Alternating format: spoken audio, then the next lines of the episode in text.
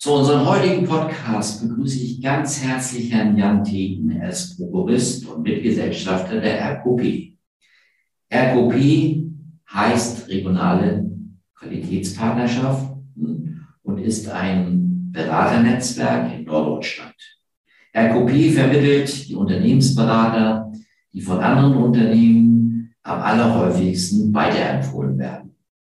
Wir als Cordes und Riga freuen uns natürlich sehr darüber, dass wir diesem Beraternetzwerk schon seit sehr vielen Jahren angehören. Herr Thieden erzählt uns, was gute Beratung auszeichnet und wie die Schwellenangst vieler Unternehmerinnen und Unternehmer vor Inanspruchnahme möglicher Beratungsleistungen abgebaut werden kann. Freuen Sie sich mit mir zusammen auf Herrn Thieden und auf die ganzen Informationen, die wir über gute Beratung bekommen werden. Hotel Live. Der Podcast für Menschen in der Hotellerie.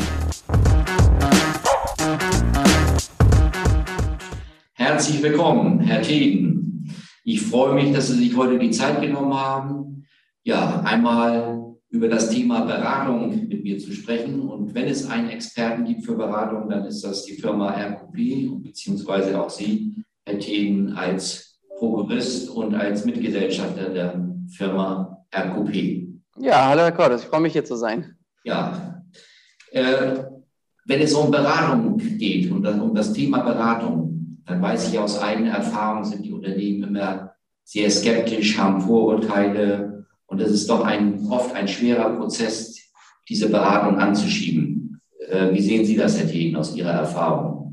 Ja, erleben wir auch immer wieder. Ne? Also dieser Begriff Unternehmensberatung, die meisten denken ja an die Leute im schwarzen Anzug, die dann unbezahlbares Geld pro Stunde kosten ähm, und einem sagen, was man eh schon weiß. Da gibt es ja auch genügend Witze zu. Und ähm, der Beruf ist nicht geschützt. Das ist, glaube ich, so das große Problem, dass jeder als Unternehmensberater in Deutschland tätig werden kann. Ja, und äh, was unternehmen Sie, sagen wir mal, um, um dieses Vorurteil abzubauen? Ja, um es kurz zu fassen, also wir unsere Aufgabe ist es zu schauen, welcher Berater passt wirklich für den spezifischen Kunden ne, oder für das Objekt. Es ist ja schon ein Unterschied, ob ein Berater Metallbauunternehmen mit 300 Leuten berät oder ob es eben ich sag mal, ein kleiner Gasthof ist, äh, die das in Familienhand führen und ganz andere Problemstellungen haben als äh, Großbetriebe. Ne? Und ich sag mal, unsere wesentliche Leistung ist, dass wir die Berater nach Branchen und nach Fachthemen so ein bisschen einsortieren. Also die bewerben sich bei uns, die Unternehmensberater, zeigen erstmals, was können sie wirklich richtig, richtig gut. Nicht, was machen sie sonst noch nebenbei, weil sie haben ja studiert, sondern wo sind sie wirklich Spezialisten und ähm, unsere Leistung ist es eben, Kunde und Berater dann zusammenzubringen. Ja, das ist also dieses Matching, was Sie ansprechen. Ne? Äh, viele Unternehmen haben ja Angst oder, oder Unternehmer, Unternehmerinnen, dass sie einen Berater bekommen, mit dem sie nicht auf Augenhöhe sind oder mit dem sie sich nicht verstehen. Das ist ja auch für den, sage ich auch aus eigener Erfahrung, das ist ja auch für den Beratungserfolg, für die Zielsetzung ganz wichtig, dass man da auf Augenhöhe agiert und, und äh, sich die Bälle, sage ich mal, salopp zuwirft. Ne? Ja. Äh, wenn ich jetzt mich mal in einen potenziellen Unternehmer versetze, der jetzt eine Beratung benötigt für, für irgendein Problem, wie ist da der Ablauf bei Ihnen? Wie, wie stellen Sie sicher, dass ich wirklich denjenigen finde, der mir weiterhelfen kann und mit dem ich mich auch gut verstehe. Also ja, genau. Also wir, wir fahren tatsächlich im ersten Schritt immer kostenfrei raus oder machen es inzwischen natürlich auch digital ganz äh, verstärkt und gucken erstmal, was haben die Leute für eine Fragestellung. Es ist ja nicht mal unbedingt das Problem. Das war noch so ein Stigmata für Beratung von vor diversen Jahren, wo es hieß, wenn du einen Unternehmensberater hast oder bist du ja kurz vor Insolvenz.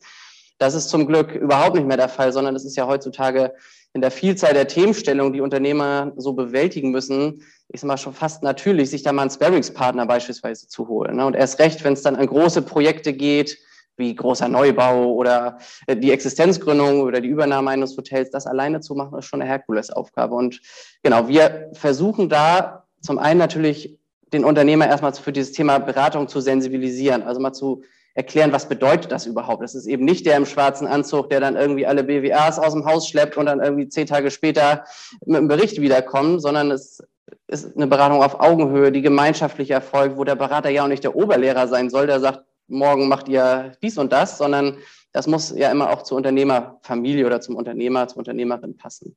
Und ähm, da erheben wir im ersten Schritt immer wirklich, wo ist der Dollpunkt, wo ist die, der Unterstützungsbedarf und gucken dann, wer kann das gut abdecken. Ne, und bringen die dann auch im zweiten äh, Schritt kostenfrei vorbei. Was für einen Tipp haben Sie denn an Unternehmern und Unternehmerinnen? Wann, äh, wann kommen Sie auf, auf, eine Beratungs, äh, auf ein Beratungsunternehmen zu? Äh, viele warten ja oft zu lange ne? oder haben eben diese Schwellen. Ja ja. externe Hilfe zu holen. Das hat ja immer noch so ein bisschen so den Duktus, ich bin nicht fähig, ich kann es alleine nicht. Das ist ja, äh, denke ich, an Amerika, USA, da ist das schon seit Jahrzehnten ja. normal. Und ich kenne auch keinen erfolgreichen Sportler oder, oder Topmanager, der nicht seinen Coach hat oder Beratung in Anspruch nimmt. Aber hier ja. ist es doch gerade bei uns für die kleinen und mittelständischen Unternehmen oft so, dass, dass diese Schwellenangst da ist, dass man sich da nicht bloßstellen will. Und dann warten die Unternehmen und sagen, ach, ich brauche noch keine Hilfe und, und ja. irgendwie. Ja. Also je später, desto schwerer wird es natürlich. Ne? Wenn man erstmal zittert und gucken muss, ah, kriegt man die Gehälter noch durch und ähm, dann mit der Bank zu sprechen und dann geht man ja irgendwo in Richtung Verlustfinanzierung und es ist deutlich, deutlich schwerer, als wenn man ein paar Monate vorher nicht am Kontostand guckt, oh, ich kriege jetzt ein Problem, sondern wenn man schon merkt, ach, es ist nicht so zufriedenstellend, die Belegung stimmt nicht oder die Ergebnisse in der BWA sind nicht so, wo sie eigentlich sein sollten, ähm, da frühzeitig Hilfe zu holen. Und das ist äh, aus unserer Sicht, ich sag mal, ein Beispiel. Wir haben hier in Schleswig-Holstein gut 2000 Unternehmen beraten mit fast 6000 Beratungsprojekten. Ne? Das beim ersten Mal kann man immer noch drüber streiten. Das ist manchmal von der Bank initiiert, dass sie sagen, ihr müsst jetzt aber, sonst geben wir euch kein Geld. So, dann hat man die Wahl vielleicht nicht. Aber zumindest ist bei den äh, Projekten, die man danach freiwillig macht, ist es aus dem Interesse raus, dass man sagt, das bringt mir was. Jemand, der mir mal ein paar Tipps gibt, der mir sagt, andere Betriebe machen das inzwischen so und so. Ne? Man guckt ja als Unternehmer viel zu selten aufs eigene Unternehmen und kennt auch nur sein eigenes. Ähm, um da den Anschluss nicht zu verpassen, ist das allein so eine Motivation, wo wir sagen, da ist es immer gut, meinen externen Partner äh, zur Seite zu nehmen, der als Bearingspartner ja auch nicht die Welt kostet. Ähm, und aber ganz, ganz oft einen großen Mehrwert bringt. Also der, da könnte ich jede Menge Beispiele berichten, wo der Berater tatsächlich schon mit den ersten zwei, drei Tipps ein Honorar für die nächsten Jahre rausgeholt hat. Ja, aber wie gesagt, das ist meine Erfahrung. Ich bin ja Berater und wir kennen uns ja auch schon über viele Jahre. Themen haben schon sehr viele erfolgreiche Projekte zusammen gemeistert. Aber dass immer diese Schwellenangst noch da ist. Ne? Ich würde mir auch wünschen, äh, die, nicht weil ich da unbedingt Geschäft machen will, natürlich möchte ich auch Geschäft machen, aber auf der anderen Seite, dass die Unternehmen erkennen, welchen Mehrwert es bringt, sich rechtzeitig beraten zu lassen oder auch mal das, seine Entscheidung nur zu reflektieren. Ja, nochmal extern auf Augenhöhe. Aber da weiß ich ja, da arbeiten Sie dran. Äh, da geben wir auch Tipps. Ne? Also wenn wir dann mit dem Unternehmer sprechen, wie bereiten Sie sich auch so ein Gespräch mit dem Berater vor? Man will ja auch nicht nur zusammensitzen, eine Tasse Kaffee trinken und sagen, wie schlecht die Welt ist oder wie auch immer, sondern ganz konstruktiv zu gucken, gewisse Fragen vorzubereiten. Ne? Oder vielleicht auch schon mal die erste kleine Problemstellung, die einem umtreibt, ruhig mit in so ein kostenfreies Vorgespräch zu bringen. Ne? Denn das kann ich jedem Unternehmen empfehlen. Berater, der schon im ersten Gespräch Geld kostet, ist schon ein bisschen komisch, weil der muss ja auch schauen, passt er zum Unternehmen. Ne? Der hat ja auch eine Entscheidung, kann ich mit meinem Know-how und mit meinem Ruf hier reingehen und danach sagen, das, was ich für euch getan habe, ist gut. Das will ja eigentlich auch ein Berater für sich selber. Ähm, und da genau zu gucken, sich vielleicht auch mal eine Referenz geben zu lassen. Ne? Gerade wenn man äh, Berater, ich sag mal, übers Internet sucht, ähm, mal zu gucken, hat der beispielsweise im Bereich Gastronomie schon Beratungsprojekte gemacht? Ne? Wäre er vielleicht bereit, mal einen Namen zu nennen, den man mal als Unternehmer anrufen kann, um so mal von Unternehmer zu Unternehmer zu sprechen. Ähm, das sind so Sachen, wo man sich als Unternehmer auch, bevor man so eine Entscheidung, die natürlich Geld kostet, wo man sich so ein bisschen absichern kann. Weil letzten Endes ist entscheidend, wie bewerten andere Unternehmen einen Berater. Also was hat er da gebracht, äh, um auch für sich zu sagen, jo, ich möchte auch gerne so einen positiven Effekt mitnehmen. Mhm. Herr Tegen, was unser tägliches Geschäft ja zusammen ist, ist ja für viele andere, die jetzt, sage ich mal, noch nie Kontakt hatten zu Beratungsunternehmen, immer noch oft, wie gesagt, ein guten sieben Siegel gehen wir mal vom Vorurteil weg. Jetzt habe ich wirklich erkannt, ich brauche eine Beratung. Vielleicht gar nicht mal, dass die Bank gesagt hat, sie haben ein Problem, sondern ich möchte, möchte mir möchte ein Unternehmen kaufen, ich möchte es modernisieren oder, oder was auch immer. Mhm. Jetzt, jetzt, rufe ich Sie an. Wie kann ich mir das, können Sie das so kurz mal darstellen? So, wie kann ich mir das vorstellen? Ich rufe Sie jetzt an und dann meldet sich Herr Thien und sagt, ja, ich habe da den passenden Berater oder wie, wie läuft das ab? Können Sie das mal vielleicht so zwei, drei Sätzen in Anführungsstrichen erläutern damit? Genau. Also wir nehmen im ersten Schritt tatsächlich auf, wo steht der Unternehmer und was, sein, was ist sein Anlass, jetzt diesen Anruf zu tätigen. Ne? Also welches Problem in Anführungszeichen hat er, was er gerne mit externer Hilfe lösen möchte. Und äh, da gibt's, ähm, ich sag mal, pro Branche tatsächlich verschiedenste Berater, die beispielsweise in unserem Pool sind, wo es dann wirklich drauf ankommt. Ist es hier, ich sag mal, ein Problem des Vertriebs? Ne? Das kann ein, Kunde, ein Unternehmer ja bedingt auch einschätzen. Wo ist eigentlich sein Problem? Oder ist es ein Problem in der internen Organisation?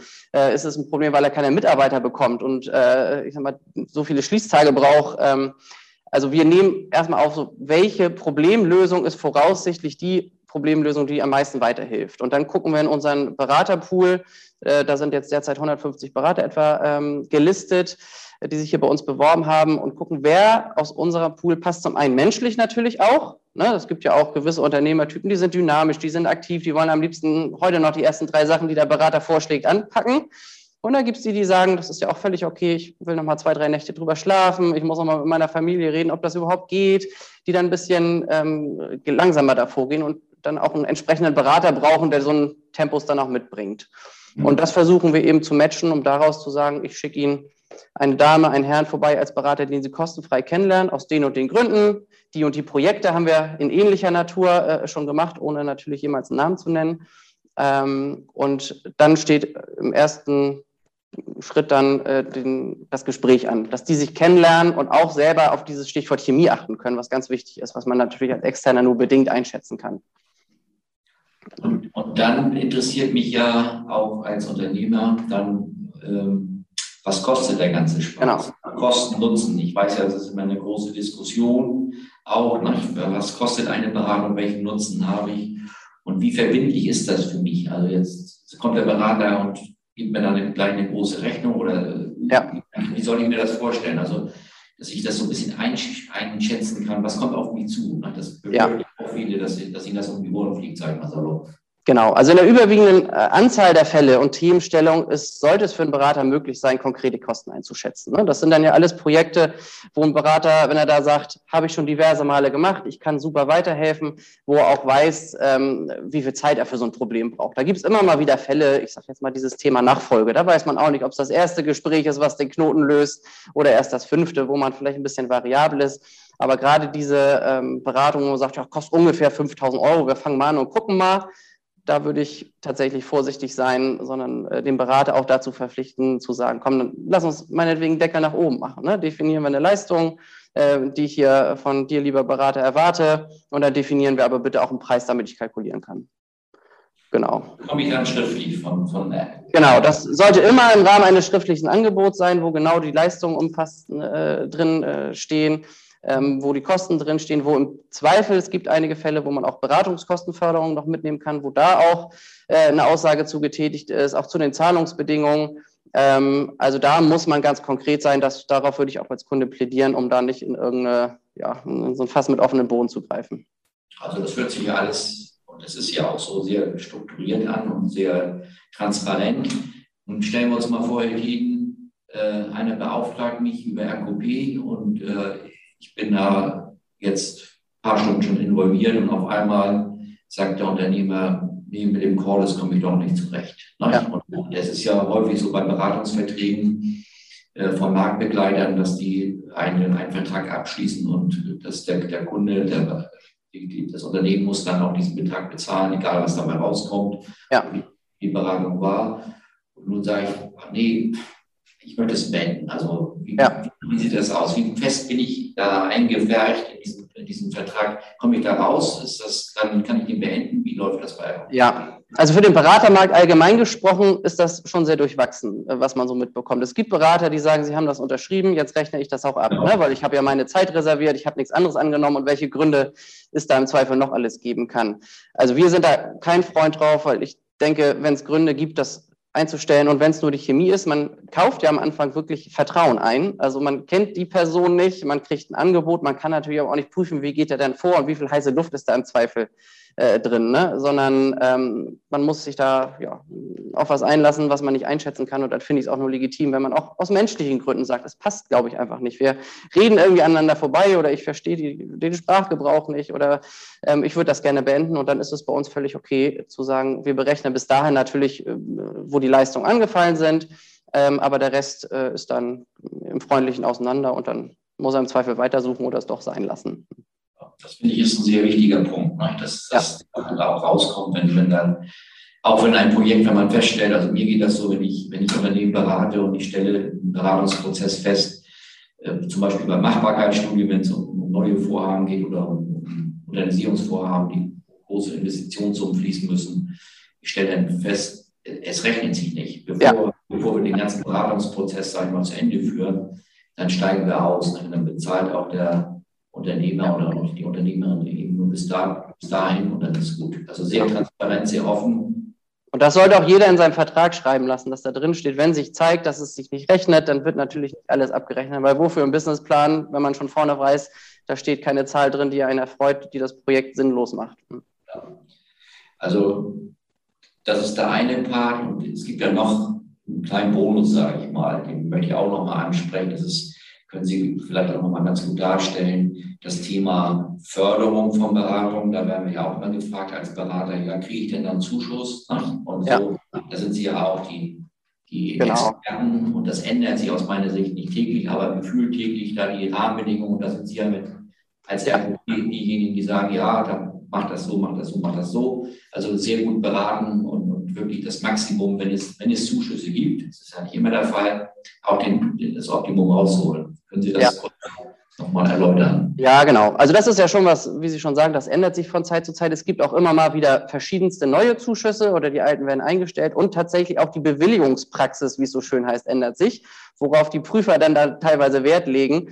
Also für uns ist es ganz wichtig, da Know-how zu haben, um nicht nur zu sagen, jo, formal erfüllt man das alles, aber in der Praxis geht es dann doch daneben, weil in zwei Sätze da drin standen, die dem Fördergeber im Zweifel nicht gefallen. Ne? Und äh, der Hauptzuschuss, äh, den wir gerade nutzen, wenn wir einen Betrieb beraten, ist eine Beratungskostenförderung.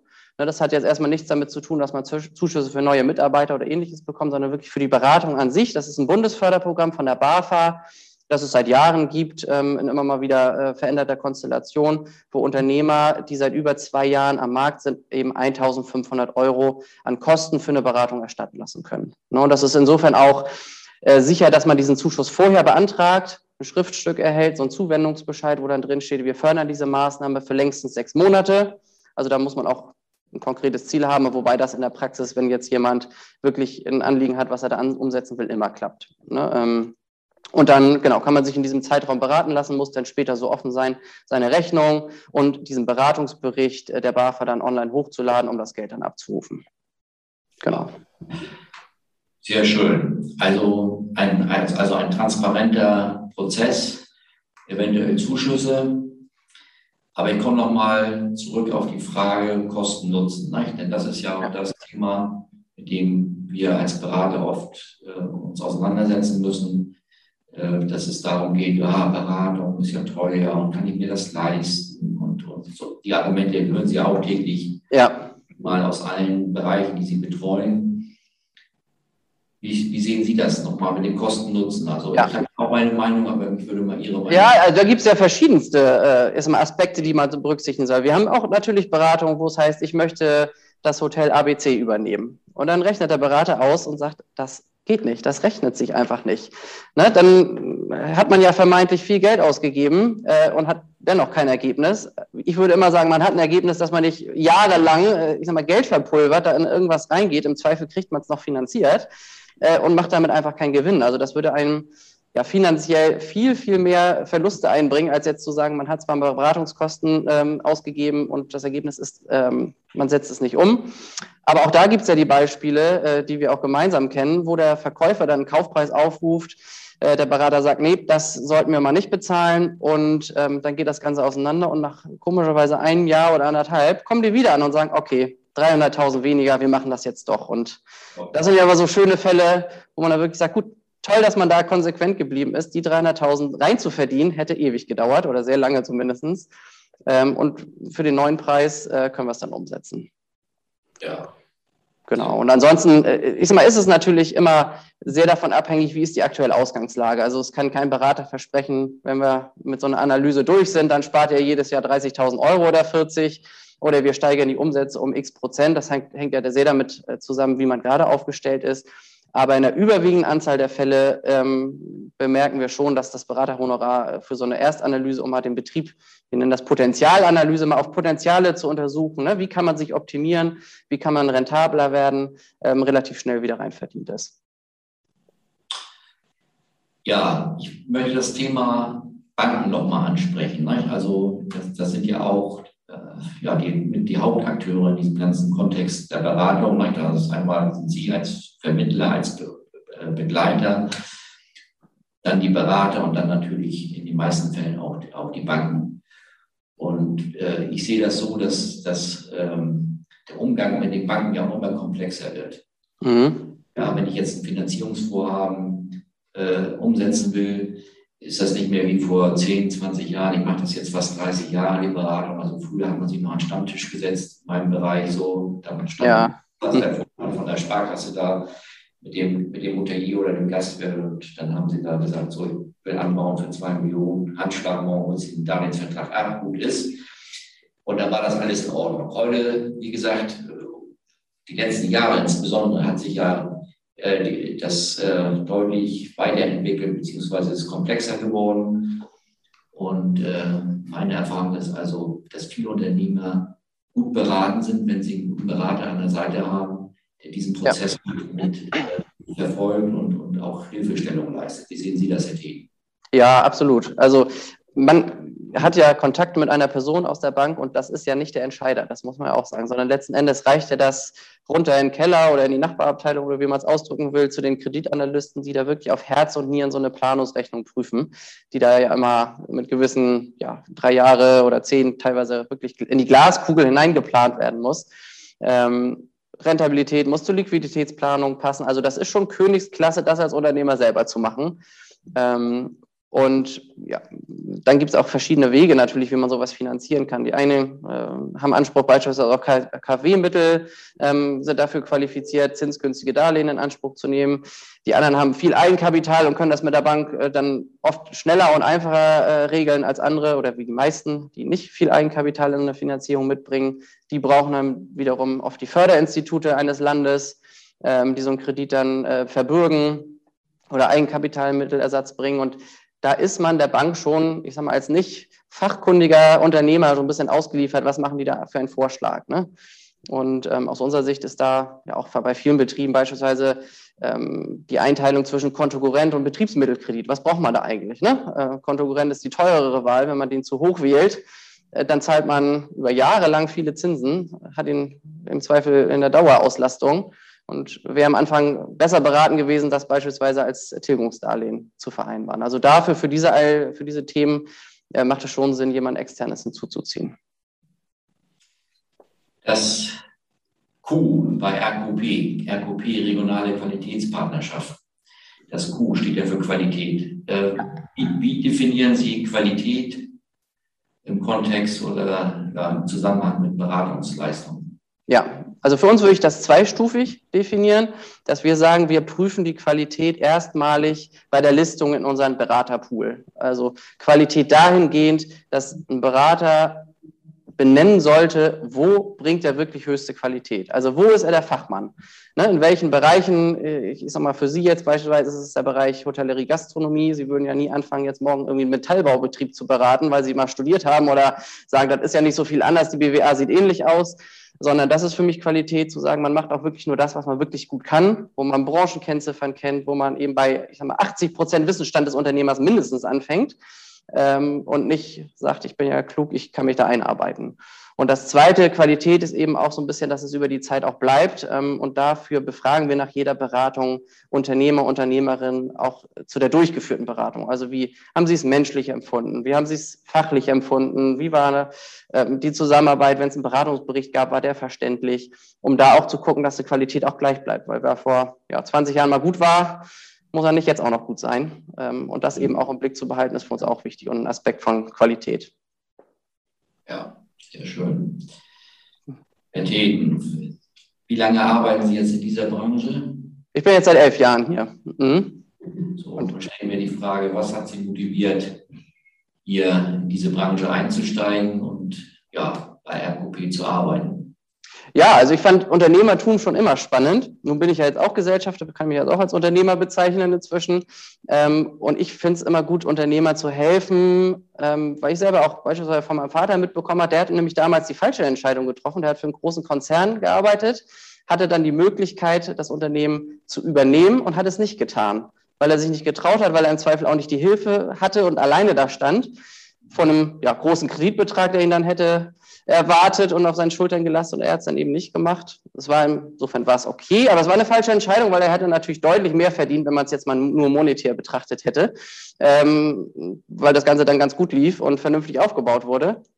Und für mich war immer die Motivation, Unternehmern auch wirklich an die Hand zu nehmen und sagen, es gibt ja gute Hilfe.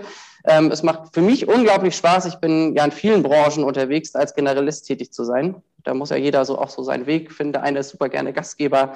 Ich mag es beispielsweise für mich, hier reinzuschnuppern, da reinzuschnuppern und einen guten Überblick zu haben. Und ja, am meisten freut mich dann, wenn man wirklich mit dem Kunden dann spricht und das heißt, Finanzierung hat geklappt, ich will unbedingt weitermachen, der soll hier an meiner Seite bleiben und dann auch langfristig mitbekommen, mitzubekommen, wie Unternehmen sich entwickeln. Das macht mir Freude. Sehr schön, Herr Team. Dann bedanke ich mich für das informative und nette Gespräch und wir bleiben weiterhin im ständigen Kontakt. Alles Gute für Sie und natürlich für RKP und bis demnächst. Herzlichen Dank. Ja, vielen Dank, Herr Cordes. Bis bald. Bis bald.